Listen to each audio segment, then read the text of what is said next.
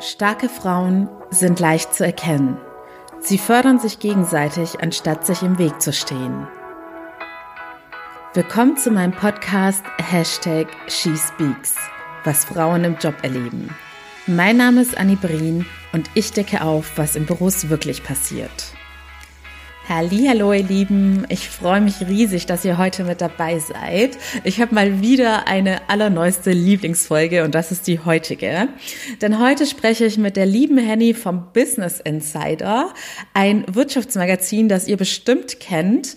Und es ist ein super spannendes Gespräch, nicht nur, weil wir beide ganz ehrlich und authentisch zugeben, was wir sozusagen noch für Schwächen haben, an denen wir arbeiten können, sondern vor allem auch, weil es ganz viele anschauliche Beispiele gibt, die uns alle nochmal eindrücklich erklären, warum das Thema Female Empowerment so wichtig ist und was das in unserem Berufsalltag überhaupt bedeutet und warum es absolut jeden und jede da draußen interessieren sollte.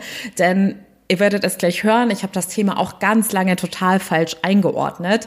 Und gleichzeitig sind natürlich genauso wertvolle Tipps da drin, denn alleine dadurch, dass ihr in den Baubeispielen vielleicht auch wie ich dann denken werdet, oh, upsi, das bin ja ich, wird euch das in Zukunft schon helfen, euer Handeln dann dementsprechend anders auszurichten. Außerdem wollte ich jetzt noch mal kurz vorneweg sagen, ihr habt das ja seit letzter Woche vielleicht mitbekommen, dass ich gerade mit Hochdruck daran arbeite, jetzt auch einen Online-Coaching-Kurs zu machen, mit dem ihr ganz flexibel anonym, wenn ihr das wünscht, von zu Hause aus meine Coaching-Inhalte konsumieren könnt.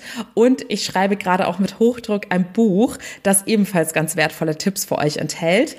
Und wenn ihr da auf dem Laufenden bleiben wollt, ganz unverbindlich und als allererste erfahren wollt, wann die Sachen draußen sind, was genau da drin ist, dann tragt euch super gerne auf dem Link, den ihr wie immer in den Show Notes findet, mit eurer E-Mail-Adresse ein. Also ihr müsst so ein, zwei Sekündchen warten, dann ploppt da oben so ein pinker Balken auf und da könnt ihr eure E-Mail eintragen.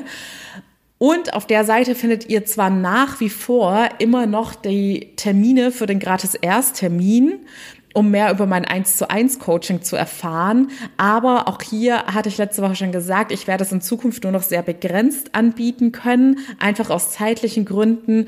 Aber aktuell besteht noch die Option des kostenlosen Erstgesprächs, um mehr zu erfahren, damit ihr auch mehr von euch erzählen könnt, was euch gerade beschäftigt. Und ja, nutzt die Chance noch, solange sie noch da ist. Ich freue mich sehr von euch zu hören.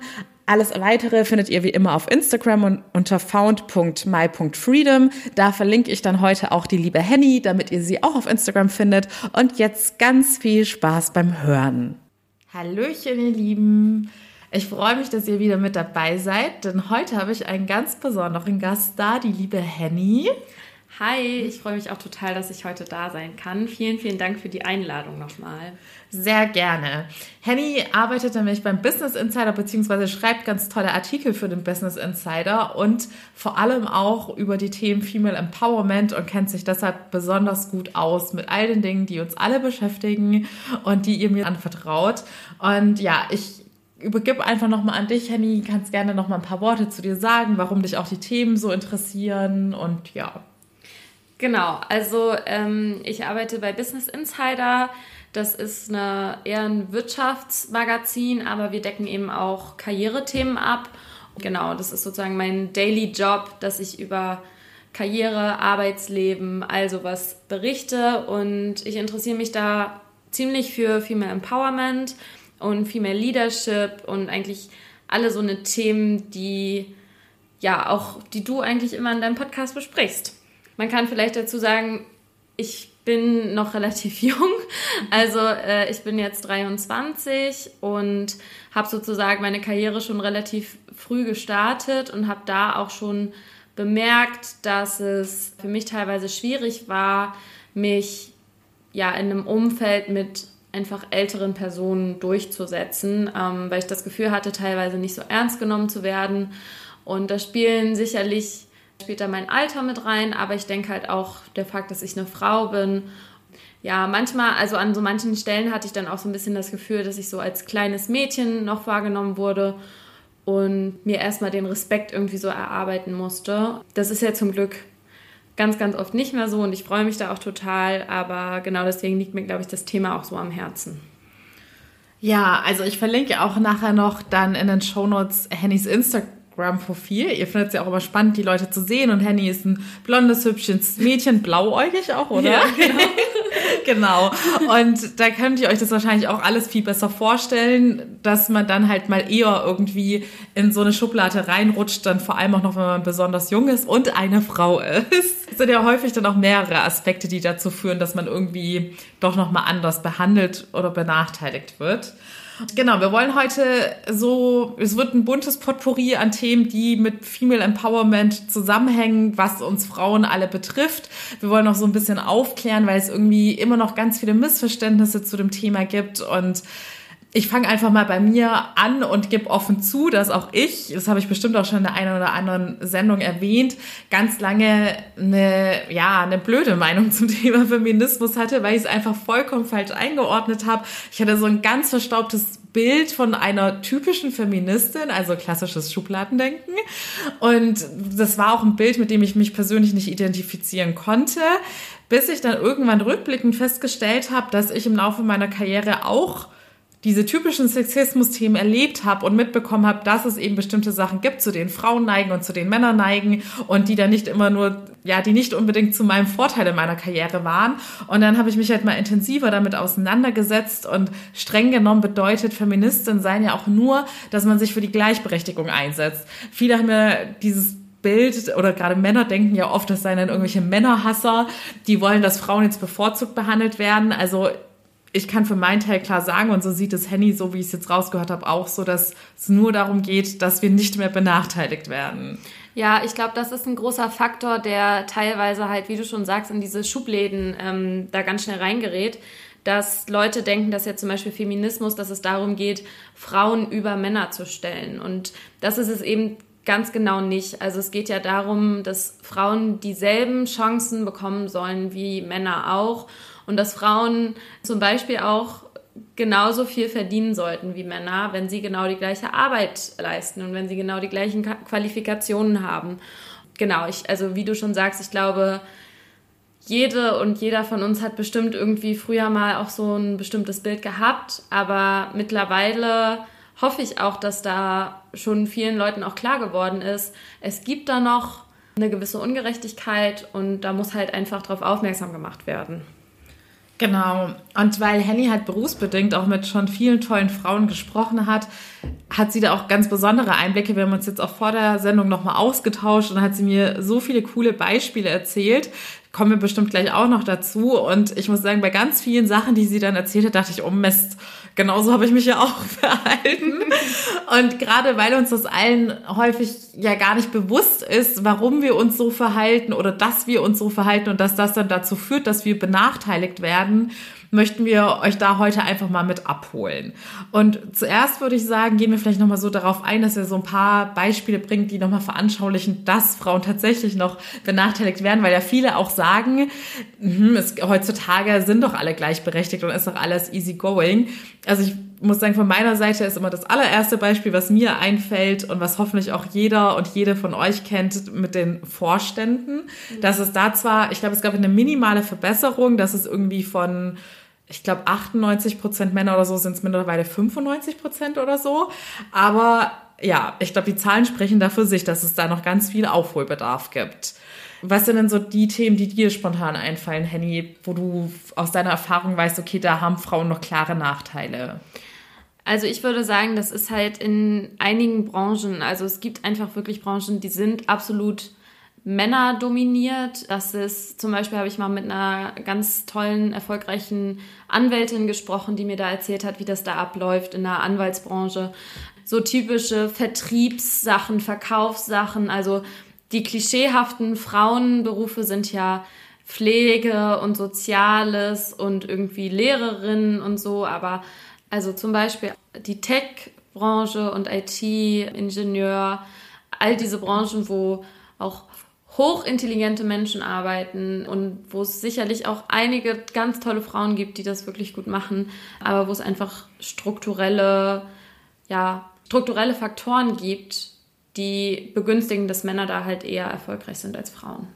Ja. Und wir hatten ja gerade noch mal über das Thema Gender Pay Gap gesprochen. Also, falls ihr das so noch nicht gehört habt, da geht es im Grunde genommen darum, dass Frauen meistens noch immer in gleichgestellten Positionen schlechter bezahlt werden als ihre männlichen Kollegen. Und da hat Henny mir jetzt gerade von so einem besonderen Tag erzählt. Vielleicht kannst du das nochmal erklären. Genau, also im Durchschnitt verdienen Männer in Deutschland pro Stunde 22,16 Euro und Frauen verdienen eben pro Stunde nur 17,72 Euro durchschnittlich. Und das ist auf die Woche und dann auf den Monat und dann vor allem aufs Jahr gerechnet ganz schön viel.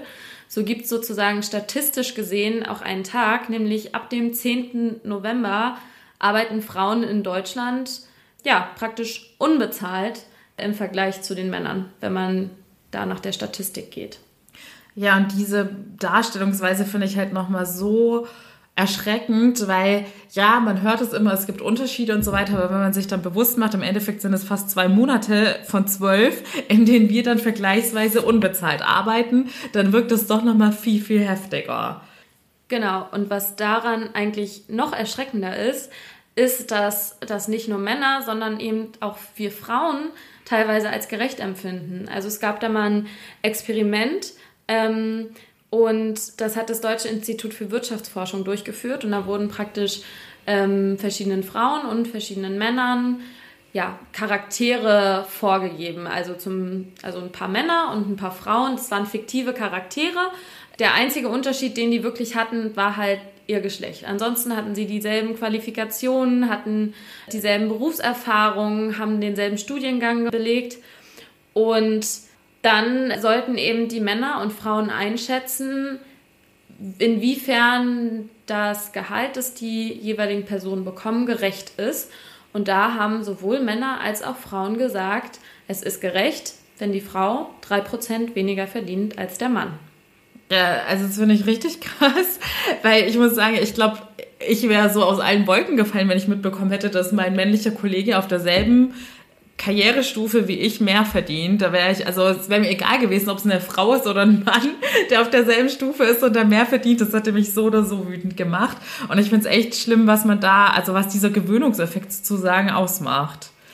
Ja, also ich glaube, das ist halt sozusagen auch, also das ist einfach auch ein großes Problem, dass wir mittlerweile schon so daran gewöhnt sind, dass Frauen einfach ein bisschen weniger bezahlt werden und dass es so ein bisschen schon in unserem Kopf eigentlich drin ist. Das sieht man ja auch beim Verhalten am Arbeitsplatz zum Beispiel, ja, dass ähm, bestimmtes Verhalten, das Frauen an den Tag legen, das wird uns so ein bisschen wie anerzogen, dass man das Gefühl hat, ich muss mich jetzt so und so verhalten und äh, kann mich jetzt nicht so verhalten wie mein Kollege, weil dann wirklich zum Beispiel bossy, äh, obwohl er dann halt selbstsicher wirkt oder so, ne?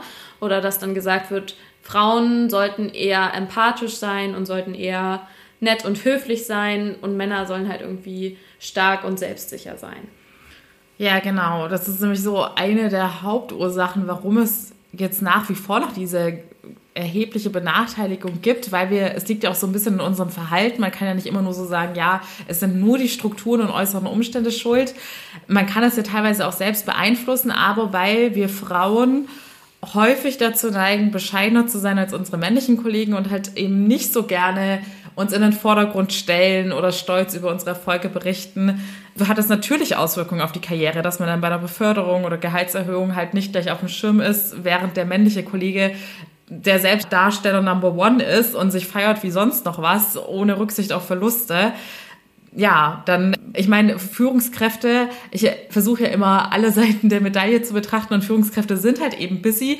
Es ist dann vielleicht auch gar nicht böse gemeint oder so, wenn eine Führungskraft dann nur die Person wahrnimmt, die sich in den Vordergrund stellt.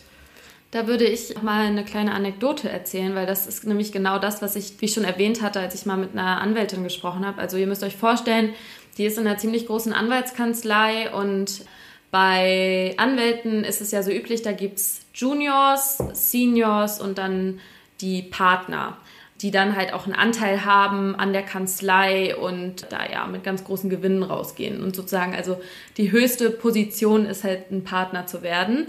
Genau, diese Anwältin erzählte mir dann, dass im Jurastudium, also dass die Abschlüsse, dass es geschlechtermäßig eigentlich relativ ausgeglichen ist. Also eigentlich Hälfte Frauen, Hälfte Männer beenden ihren, ihr, ihr Studium Das ist auch bei den Einstellungen so, also dass als Juniors auch eigentlich Hälfte Hälfte eingestellt wird.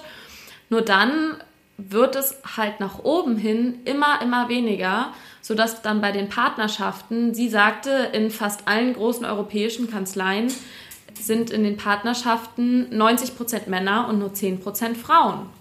So, und sie hat das so erklärt, dass sie eben meinte, naja, als Anwalt wenn du ein Junior bist, dann ist irgendwie dein Ziel, du arbeitest dann für einen Partner und sprichst dann vielleicht mit den Klienten und musst dann noch für den Informationen zusammensammeln und sowas alles, bis du dann irgendwann mal deinen eigenen Fall bekommst. Und sie hat halt erzählt, dass da schon das große Problem ist, ja, also dass die Partner dann ja einen Junior aussuchen, dem sie dann diesen Job geben. Und dann ist es auch eine ganz natürliche Sache, dass dann vielleicht ein Partner sagt, hey, der junge Kerl, der da gerade angefangen hat, der erinnert mich ein bisschen an mich früher und den finde ich irgendwie sympathisch und dem gebe ich das jetzt mal. Und der jungen Frau, der gebe ich dann vielleicht die Recherchearbeiten. Die kann dann hinter den Kulissen ein bisschen recherchieren, die ist ja auch total intelligent. Aber der Mann, der, der tritt so selbstsicher auf, den schicke ich dann mal ins Gespräch mit den Klienten.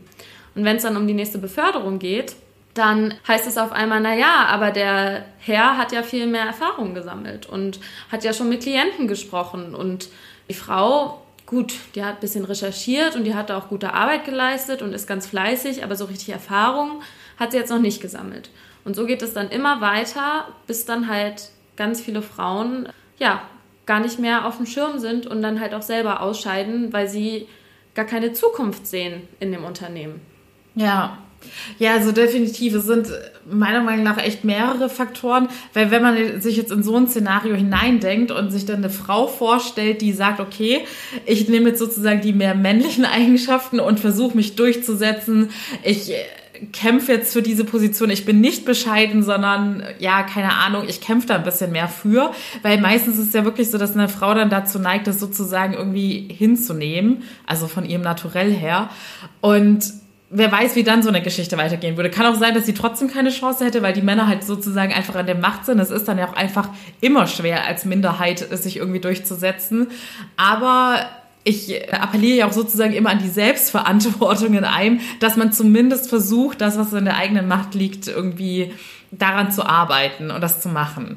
Aber mir sind dazu gleich ganz viele andere weitere Themen eingefallen. Vielleicht gehen wir als erstes auf das Thema ein. Genau, du hast ja gerade das Beispiel gebracht. Das ist ja auch psychologisch gesehen ganz natürlich so, dass man die Person, mit der man sich irgendwie identifizieren kann, dass man da eine Sympathie entwickelt und die dann auch besonders gerne fördert.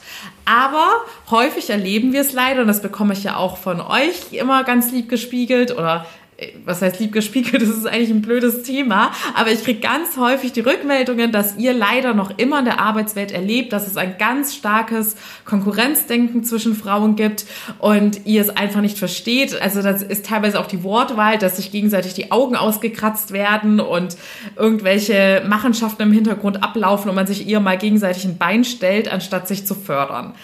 Deshalb, wenn wir jetzt wieder zu diesem Beispiel zurückgehen, warum glaubst du, ist das in der Realität häufig eher nicht der Fall, dass wenn jetzt sagen wir mal ausnahmsweise eine ältere Frau an der Macht ist, sie dann nicht denkt, hey cool, jetzt möchte ich meine jüngeren Kolleginnen auch so fördern?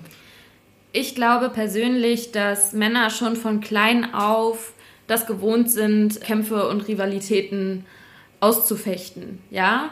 Die haben dann irgendeine, die, die nehmen die Konkurrenz auch vielleicht nicht persönlich, sondern bilden dann auch irgendwie keine geheimen Allianzen oder sowas, sondern die gehen dann aufs Fußballfeld und oder also als kleine Jungs dann raufen die sich mal oder was weiß ich und dann ist die Sache geklärt. So. Und wir Frauen werden einfach dazu erzogen, dass wir harmoniebedürftig sind und dass wir Solidarität miteinander zeigen, dass wir keine Rivalitäten haben. Aber dann andererseits muss man dann als Frau doch immer irgendwie die Beste und die Besondere und so sein. Und ich glaube, das führt halt dazu, dass es dadurch zu so ja, passiv-aggressiven Verhalten kommt. Auch so Sticheleien, die vielleicht unter Männern, die sind vielleicht gar nicht so üblich. Also ich will damit nicht sagen, dass Männer nicht untereinander sich auch, also gerade Thema Mobbing am Arbeitsplatz und so, das kann natürlich auch Männer betreffen. Aber ich glaube, bei Frauen ist es viel üblicher, dass man sich dann untereinander teilweise gar nicht so richtig unterstützt, obwohl wir das ja könnten. Ja. Also ich habe da ein Beispiel, da müsst ihr euch vorstellen, da arbeiten zwei junge Frauen in einer Marketingagentur und die sind sozusagen befreundet und irgendwie haben da so eine kleine, ja, Allianz geschlossen, sind irgendwie die beiden Frauen die einzigen, die da in dem Team sind und setzen sich zusammen da auch gegen die Männer so ein bisschen durch. Und dann hat die eine eine super Idee für einen, für einen neuen Pitch. Und in der nächsten Konferenz ist dann die andere da und die sagt dann einfach, hey, ich habe hier eine neue Idee und pitcht dann genau die Idee von der anderen. So. Und das ist, sind dann so Sachen, wo man sich denkt, so, woher kommt das jetzt? Also warum zeigst du jetzt dieses Verhalten? Warum musst du jetzt die einzige andere Frau in deinem Umkreis hier jetzt irgendwie ausboten?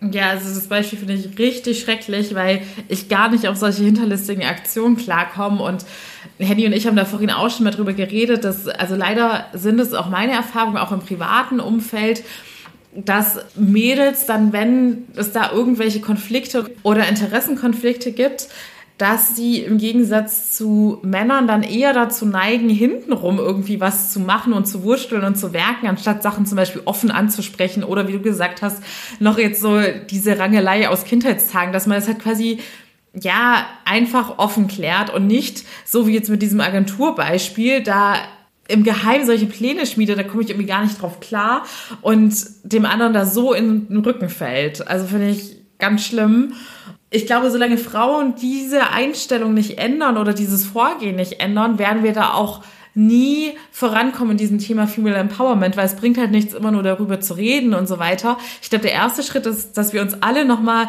bewusst machen, ja, es gibt nach wie vor diese Nachteile für uns und es ist auch in unserem Interesse, dass da endlich was dran geändert wird. Und im zweiten Schritt, dass wir dann auch schauen, hey, wie verhalte ich mich eigentlich gegenüber meinen Kolleginnen? Bin ich da immer fair und pushe ich die anderen? Oder nicht.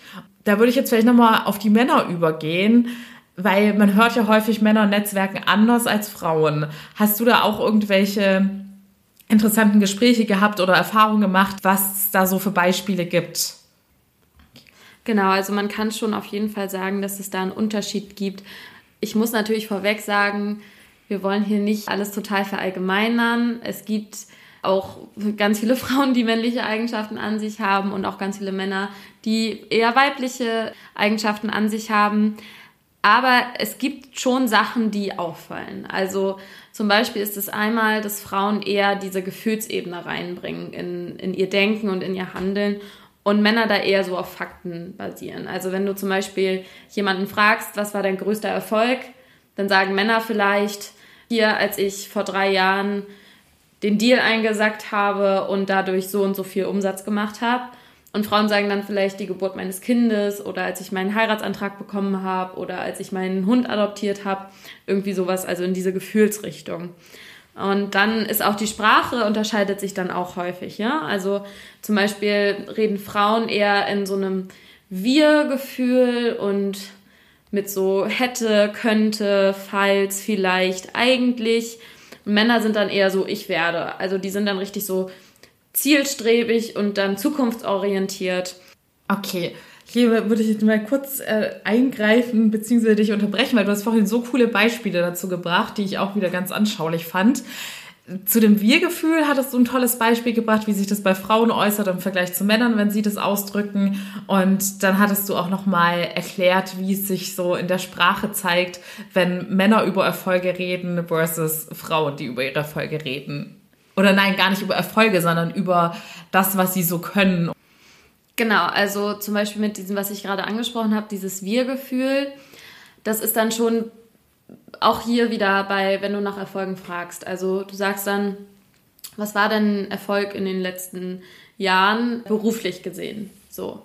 Und dann sagt dir eine Frau vielleicht so, naja, also damals haben wir zusammen, also ich mit meinem Team, wir haben da zusammen ganz viel Arbeit geleistet und haben das groß aufgezogen und wir haben das dann geschafft, das Konzept umzusetzen. Und ein Mann sagt dann vielleicht eher sowas wie, ja, das habe ich dann halt gemacht. So, platt gesagt, ne? Also ich glaube, ihr wisst, was ich meine. Und das mit diesem Zukunftsgericht, also auch, auch wieder da mit dieser Selbstsicherheit und so, ne? Wenn, wenn dann gefragt wird, wo siehst du dich denn in fünf Jahren? Und dann sagt halt der Mann, ich bin in fünf Jahren Chef der Firma. Und eine Frau sagt dann eher, ah, also wenn alles klappt und ich meine Ziele so erreiche, wie ich mir das vorgenommen habe, dann werde ich ja vielleicht hoffentlich eine Führungsposition höher sein. So. Obwohl sie eigentlich weiß, dass sie diese ganzen Kompetenzen hat, aber da halt trotzdem zurückhaltend ist. Ja, das sind jetzt, jetzt kommen nämlich die ganzen Beispiele, bei denen ich mich die ganze Zeit wiedererkannt habe. Also ich muss sagen, ich hatte sowohl das mit der Beförderung oder wo man sich in der Zukunft sieht, mal so eine Situation, dass ich ganz klar wusste, ich möchte in dem und dem Zeitraum Head-Off werden und habe mich niemals getraut, das irgendwie öffentlich irgendwem zu sagen und hatte dann einen Kollegen, der viel weniger erfahren war und der das von Tag eins herausposaunt hat, dass er in einem halben Jahr Head-Off wird. Und da habe ich mich innerlich total geärgert, dass ich es mich nicht traue, weil ich mir zu viele Gedanken mache, ob ich dann zu arrogant wirke und mich auch wahrscheinlich darüber geärgert, dass er dann im Vergleich zu mir so selbstbewusst ist, sowas zu sagen. Was war das andere Beispiel mit den, ah ja, genau, mit den Wir, äh, mit der Wir-Kommunikation? Ja, da bekenne ich mich auch schuldig. Ich habe immer bei, wenn ich Teams unter mir hatte oder mit anderen zusammengearbeitet habe, war es mir ganz wichtig, dass ich auf gar keinen Fall in das andere Extrem reinrutsche und es falsch rüberkommen könnte, dass ich irgendwas als meinen eigenen Erfolg verkaufe, wo noch irgendwer irgendwie mitgewirkt hat. Ja, aber wahrscheinlich gab es da auch die eine oder andere Situation, wo ich es dann übertrieben habe und dann auch hätte selbstbewusster sagen müssen, da habe ich XY erreicht. Das ist ja auch alles richtig. Also, dass du jetzt Team leitest und ihr macht gemeinsam eine Arbeit und du stellst dich dann nicht vorne hin und sagst, das habe ich ganz allein gemacht, das ist ja total in Ordnung, ja. Aber trotzdem zu sagen, du wirst jetzt befragt zu den Leistungen, die dein Team erbracht hat und du bist Teamleiterin. Das heißt, du verantwortest das Team, du gibst die Anweisungen und das Team arbeitet dir zu, aber letztendlich läuft alles bei dir zusammen. Dann kannst also dich dann hinzustellen und zu sagen, hey, ich habe das gewuppt. Mein Team hat mich unterstützt, aber ich habe das gewuppt. Das ist, glaube ich, halt noch eine Sache, die Männern tendenziell leichter fällt als Frauen. Aber das Fall. ist halt genau das, was du angesprochen hast was ich vorhin auch schon gesagt hatte mit dem Hochstapeln und Tiefstapeln. Also das ist auf jeden Fall eine Sache, wo sich vielleicht auch die ein oder andere bei euch wiedererkennt, dass Frauen tendenziell eher tief stapeln und Männer eher tendenziell ein bisschen übertreiben. Also das Beispiel wäre da jetzt eine Sprache, ne? wenn im Lebenslauf angegeben wird, wie gut sind deine Sprachkenntnisse.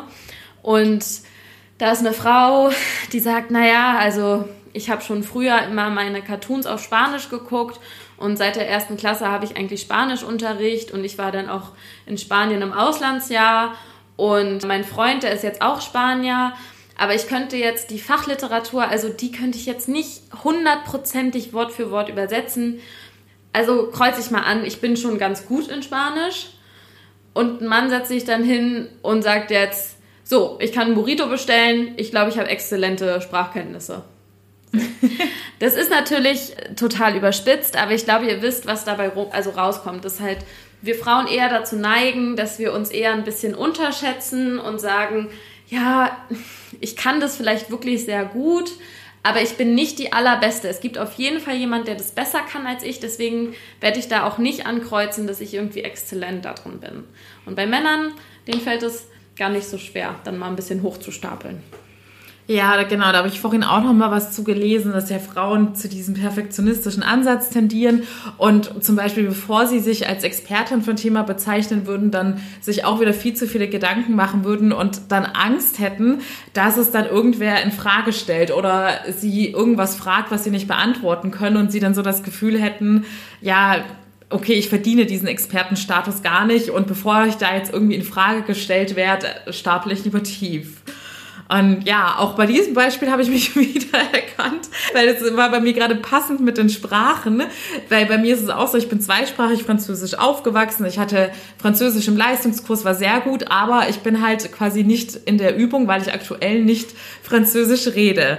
Und daher würde ich dann, glaube ich, mich auch tendenziell eher viel, viel schlechter einstufen als jemand, der vielleicht nur zwei Jahre oder so in der Schule Französisch hatte. Deshalb ja, also ich finde es immer wieder erstaunlich, man lernt sich ja selbst immer besser kennen und manchmal muss man es wirklich nur so von außen gespiegelt bekommen oder auf eine andere Art und Weise gesagt bekommen. Das ist ja auch quasi im Coaching so, dass es oft Sachen sind, die man logischerweise weiß, aber so, wenn jetzt Henny mir auf einmal ein Beispiel erzählt und ich dann denke, ups, stimmt, das bin ja eins zu eins ich, wirkt es halt doch nochmal anders. Ja, absolut. Und ich glaube, das sind dann halt auch wirklich Sachen, also wenn wir beide jetzt hier irgendwie darüber reden und das alles sagen, so, das ist nicht so, dass wir nicht auch vielleicht dieses Verhalten an den Tag legen. Ja. Ne? Und dass wir vielleicht auch mal untertreiben oder dass wir uns, äh, was wir gerade gesagt haben, am Arbeitsplatz dann irgendwie doch blöd verhalten, obwohl wir es eigentlich anders machen wollen. Ne? Also ich glaube, das ist auch nochmal wichtig zu betonen. Darüber zu reden ist ultra wichtig. Aber es heißt jetzt auch nicht, dass nur weil wir darüber reden, dass es einfach von einem Tag auf den anderen weggeht. Das ist was, was wir ganz tief in uns drin verankert haben, dieses Verhalten, weil es eben auch, das ist halt auch ein, ein strukturelles Thema. Es wird uns mit der Erziehung mitgegeben, mit unseren Rollenbildern, mit den Vorbildern, die wir haben. Und ähm, das lässt sich jetzt auch nicht von einem Tag auf den anderen ändern. Aber ich finde, es ist halt ultra wichtig, dass man darauf aufmerksam gemacht wird und aufmerksam da mit offenen Augen durchs Leben geht und dann vielleicht beim nächsten Mal, wenn man seine Bewerbung schreibt, dann sich denkt so, warum kreuze ich denn an, dass ich nur gut bin? Ich bin sehr gut, ich kann sehr gut äh, Französisch sprechen. Ja, ja, das hast du gerade auch noch mal sehr schön gesagt, weil das Heimtückische bei allen Sachen, die wir ja so tief in uns verankert haben, ist, dass es sich immer in so vielen Facetten widerspiegelt. Und also genauso wie ich jetzt bei diesen Beispielen immer dachte, okay, wow, so war es bei mir, gibt es ja auch Situationen, wo ich quasi schon aufgeklärt war oder schon dafür sensibilisiert war und wusste, okay, da solltest du darauf achten, dass du selbstbewusst auftrittst und nicht in diese Falle tappst. Aber wenn halt sowas so tief in uns drin ist, dann, ja, es wäre dann utopisch gedacht zu sagen, ja, man macht einen Fingerschnipp und dann sind alle Sachen und alle Verhaltensweisen, in denen sich das dann äußert, auf einmal weg.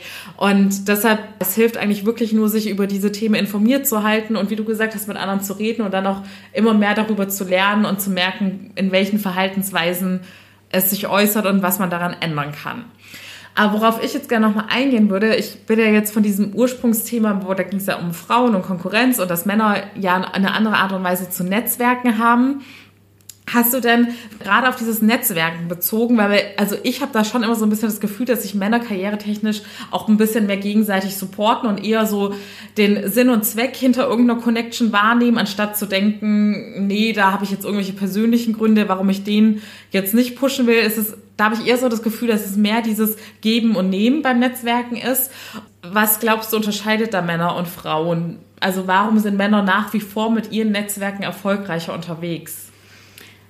Ich würde nicht unbedingt sagen, dass Männer erfolgreicher netzwerken, weil ich glaube, das ist eine sehr große Stärke von Frauen, eben weil wir so empathisch sind und auch sehr sozial, also viele sehr sozial sind, dass wir schon sehr gut netzwerken können. Nur das Problem ist eben, dass gerade wenn es jetzt zum Beispiel um ja, Karrierenetzwerke geht, dass es einfach viel, viel, viel, viel, viel mehr Männer gibt. Und dass es jetzt zum Beispiel, wenn es um einen Vorstand geht, in dem eine Frau sitzt, und ansonsten nur Männer, dass es da halt eben viel, viel einfacher ist, äh, mit verschiedenen Männern zu netzwerken und dann da aufzusteigen, als mit nur einer mit dieser einzigen Frau so. Und ich glaube, dass, was ich auch vorhin gesagt habe, mit dieser Gefühlsebene, dass wir Frauen manchmal Konkurrenz auch viel persönlicher nehmen, als Männer das zum Beispiel tun. Sprich, dass wenn wir das Gefühl haben, da ist jemand, die könnte eine Konkurrenz für mich sein, dass wir uns dann gleich persönlich ja angegriffen fühlen und hinterfragen, ob unsere Position jetzt hier die richtige ist und was wir vielleicht machen können, um die dann irgendwie auszubuhlen. Während Männer das vielleicht dann eher so ein bisschen sportlich sehen und dann denken, ja komm, dann äh, zeige ich dem jetzt mal richtig, wo der Hammer hängt.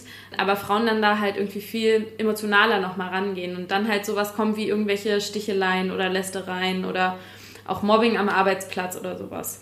Ja, ja, es ist, hört sich jetzt auch so ein bisschen klischeehaft an, aber ich habe es tatsächlich in der Realität auch erlebt, dass Männer auf der Arbeit sozusagen in Konkurrenz zueinander stehen und abends dann aber trotzdem zusammen Bier trinken gehen. Und wenn du jetzt sagst, bei Frauen ist halt immer noch eher diese persönliche Ebene, ja, muss ich auch sagen, habe ich bisher so erlebt, dass wenn Frauen jetzt auf der Arbeit nicht miteinander klarkamen, dass die dann nicht gesagt haben, okay, lass die Arbeit Arbeit sein und jetzt gehen wir zusammen Wein trinken oder auch Bier trinken, kann man ja auch. Aber Genau, irgendwas wollte ich noch zu diesem Männer. Genau, und was du noch angesprochen hast, dass es ja generell einfach immer noch so ist, dass eine Frau eher in der Minderheit ist in so Männerrunden. Und ja, manchmal sind es auch dann so ganz simple Gründe, warum dann Frauen schwerer netzwerken können. Dass halt, wenn man sich das jetzt in der Praxis vorstellt, wenn die Männer abends alle Fußball schauen gehen oder so, dann ist es vielleicht rein interessenbedingt so, dass eine Frau dann da schon außen vor ist und in privaten Runden wird dann aber trotzdem oft auch über Business-Themen diskutiert. Oder es entsteht ja trotzdem irgendwie eine persönliche und intimere Bindung zwischen den Leuten, die dann noch die Freizeit miteinander verbringen. Und ich, was ich vorhin noch gelesen habe, was eigentlich auch logisch ist, aber wo ich noch gar nicht so drüber nachgedacht hatte, dass wenn jetzt zum Beispiel eine Frau in so einer Männerrunde ist und eine Frau dann privat mehr mit dem Chef netzwerken würde, dass dann natürlich auch schneller mal die Gerüchteküche angeht und es dann heißt, ja, was läuft denn da zwischen den beiden? Und als ich das so gelesen habe, ist mir aufgefallen, ja, immer wenn ich mit männlichen Kollegen einen freundschaftlichen Kontakt aufgebaut habe, gab es dann ziemlich schnell irgendwelche Leute, die darüber getuschelt haben. Ja, das glaube ich auch, dass also einmal auch teilweise Sachen in sexuellen Kontext gesetzt werden, eben weil es nur verschiedene Geschlechter sind und dass es total in Ordnung ist, auch, also ich meine, da müssen wir nicht drüber reden, dass Frauen auch mit Männern befreundet sein können, aber das ja, das, also ich weiß auf jeden Fall, was du meinst. Da gibt es auf jeden Fall verschiedene Beispiele, wo das, wo, oder wo das dann heißt, dann ist es eine, eine Frau, die irgendwie total erfolgreich ist und die einen super Job gemacht hat aber dann heißt es hintenrum, naja, die hat sich ja nur hochgeschlafen, weil die halt auch noch zufälligerweise neben ihren ganzen tollen Kompetenzen einfach auch eine hübsche Frau ist und dann wird sie nur darauf reduziert und dann heißt es halt, naja gut, die hat sich, die hat bestimmt mit dem Chef geschlafen, damit sie die Beförderung bekommt.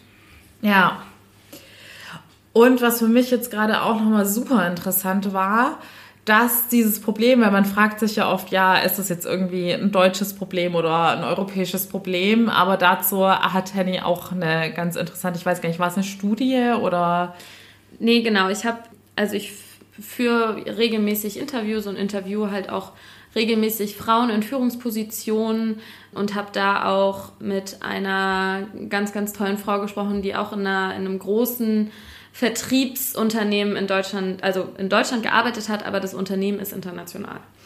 Und sie war in einer Führungsposition, in der sie eben auch viel umhergereist ist und da ihr Female Empowerment einfach auch sehr wichtig ist, hat sie sich dann halt in den verschiedenen Ländern, in denen sie immer war, war natürlich alles vor Corona, hat sie sich dann mit den Frauen dort vor Ort auch getroffen und ausgetauscht, um einfach zu hören, welche Themen beschäftigen sie, was ist ihnen wichtig, worauf legen sie Wert, wo gibt es da Unterschiede zwischen Deutschland und Spanien oder zum Beispiel Dubai. Und was ich da so spannend fand, sie hat gesagt, egal wie unterschiedlich die Kulturen waren, egal wie unterschiedlich die Frauen waren, alle haben sie sich eigentlich dieselbe Frage gestellt und sind damit an sie herangetreten und es war, mit welchem Selbstbewusstsein darf ich auftreten? Wie selbstsicher darf ich sein in einer Runde vor Männern? Ne? Bis zu welchem Punkt darf ich ich sein und wann muss ich mich zurückhalten und wann muss ich mich zurücknehmen und sollte ich dann die Präsentation nicht vielleicht doch lieber meinem männlichen Kollegen überlassen? Ja, das fand ich super spannend, weil ich habe es ehrlich gesagt, ich mich noch gar nicht so intensiv damit auseinandergesetzt, wie es jetzt weltweit aussieht. Klar, ich weiß, dass es in vielen Ländern gerade diese Female Empowerment Bewegung gibt und ich hatte auch, als ich letztens in Paris war, habe ich mich richtig gefreut, weil ich da so einen tollen Verein entdeckt habe, der sich auch dafür einsetzt. In den USA ist ja sowieso war ja zumindest eine der ersten Bewegungen, die ich so mitbekommen habe. Gerade das fing ja damals habe ich es dann, als ich noch gar nichts mit dem Thema zu tun hatte, sozusagen bei Instagram dann mitbekommen, dass da langsam was in die Gänge kommt und sich auch immer mehr Frauen, die ich, die quasi nicht in mein damals falsches Feministinnenbild gepasst haben, dafür eingesetzt haben, sondern ja, Frauen wie du und ich sozusagen. Aber das ist halt wirklich so weltweit, auch in ganz verschiedenen Kulturen, die irgendwie ganz anders als in Europa ticken, auch so ein Thema ist, fand ich dann doch erstaunlich. Also ich meine, man muss da jetzt auch noch mal sagen, das ist keine Studie, sondern ja, das ist jetzt eine persönliche Empfindung und persönliche Erfahrung. Aber ich fand es nichtsdestotrotz total spannend, weil ich glaube, ich würde mich selbst auch als selbstsichere junge Frau bezeichnen, aber es gibt trotzdem noch Momente, wo ich schon merke, dass ich einfach plötzlich so ein kleines stilles Mäuschen werde und dann doch meinen mein Mund nicht aufbekomme, weil ja, ich einfach dann zu diesen Verhaltensmustern auch weiterhin neige. Und das ist jetzt was, also das hat mir zumindest meine Interviewpartnerin damals erzählt, das ist was, was sie in ganz vielen verschiedenen Ländern und ganz vielen verschiedenen Kulturen genauso wiedergespiegelt bekommen hat. Ja, also ihr habt ja jetzt live mitbekommen, sowohl Henny als auch ich haben gesagt, selbst wenn man selbstbewusst ist, und es gibt halt so viele Situationen, in denen sich das zeigt, ob jemand selbstbewusst ist und auf sein Können vertraut, gibt es immer noch Situationen, in denen man tief stapelt oder sich unsicher fühlt. Das ist ja auch ganz natürlich. Aber wie gesagt, man kann an allem arbeiten. Jetzt haben wir ja die ganze Zeit darüber geredet, was wir alle für Nachteile haben und so weiter. Aber natürlich haben wir Frauen auch ganz viele tolle Eigenschaften und Vorteile. Und deshalb wollen wir die Folge auch damit positiv abschließen und euch ermutigen. Denn das heißt doch immer so schön, man soll seine Stärken auch stärken und nochmal zusammenfassend sagen, was wir alles für eine Bereicherung in der Arbeitswelt mitbringen und was wir von Natur aus sozusagen für tolle Eigenschaften in uns tragen. Genau, da muss man nämlich auch sagen, auch wenn wir jetzt sagen, klar, Frauen könnten manchmal ein bisschen selbstsicherer auftreten oder so, gibt es doch einige Sachen, die wir ganz schön gut können. Tatsächlich hat gerade eine Studie auch belegt, dass Mitarbeiter Frauen für bessere Führungskräfte in Krisenzeiten halten. Und zwar war das so, dass da Autoren von einer Studie, die auch im Harvard Business Review veröffentlicht wurde, die haben Mitarbeiter befragt dazu einmal, was sie als besonders wichtig empfinden bei ihren Führungskräften und dann sollten sie ihre eigenen Führungskräfte auch noch bewerten.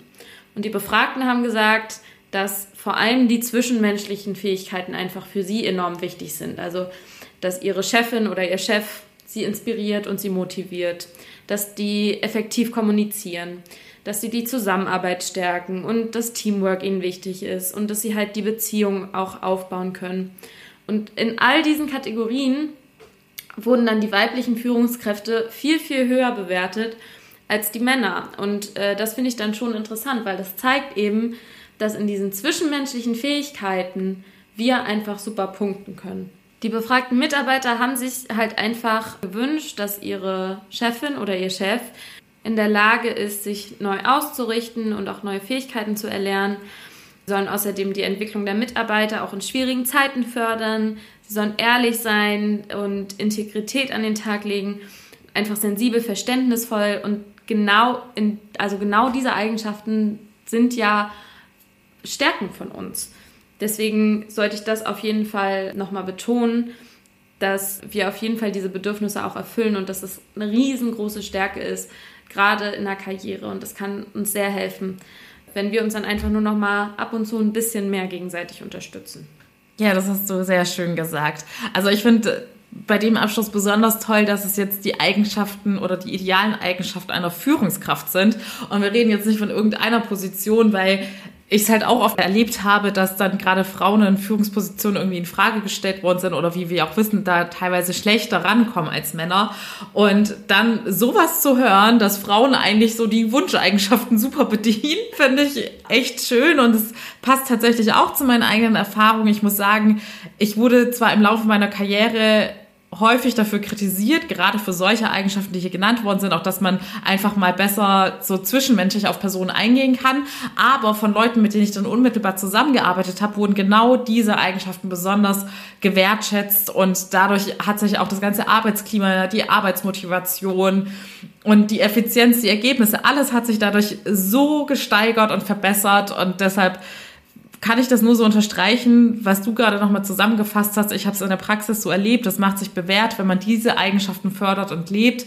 Lasst euch da auch wieder nicht verunsichern, sondern seid selbstbewusst, auch die weiblichen Seiten an euch auszuleben. So, liebe Henny, vielen lieben Dank. Du hast alles so wunderbar erklärt. Ich bin gespannt, was ich für Rückmeldungen kriege, ob jetzt noch die eine oder andere unter euch schreibt oder vielleicht auch ein Zuhörer. Die gibt's ja hier auch dass es irgendwelche neuen Erkenntnisse gab oder auch Selbsterkenntnisse. Sagt man Selbsterkenntnisse? Eine neue Selbsterkenntnis. Vielen Dank für deine Zeit. Es hat sehr viel Spaß gemacht und ja, ich freue mich auf euer Feedback und wir hören uns morgen wieder. Bis dahin alles Liebe. Tschüss. So, Anni aus dem Off mal wieder. Ich hoffe, ihr habt noch nicht aufgelegt, in Anführungszeichen, oder abgeschaltet. Und natürlich hoffe ich auch, dass ihr ganz viel mitnehmen konntet bei diesem tollen Interview. Teilt es auch sehr gerne mit Leuten, bei denen ihr das Gefühl habt, die haben das Thema Female Empowerment vielleicht auch noch ganz falsch eingeordnet oder sich noch gar nicht damit auseinandergesetzt. Es ist in unser aller Interesse, dass sich da Dinge verändern und wir insgesamt für mehr Gleichberechtigung sorgen. Ich freue mich super arg, dass ihr heute mit dabei gewesen seid. Wie gesagt, meldet euch jederzeit gerne bei Instagram oder über den Link in den Show Notes. Und wir hören uns hoffentlich morgen wieder bei meiner neuen Shorty-Folge. Bis dahin alles Liebe, eure Annie.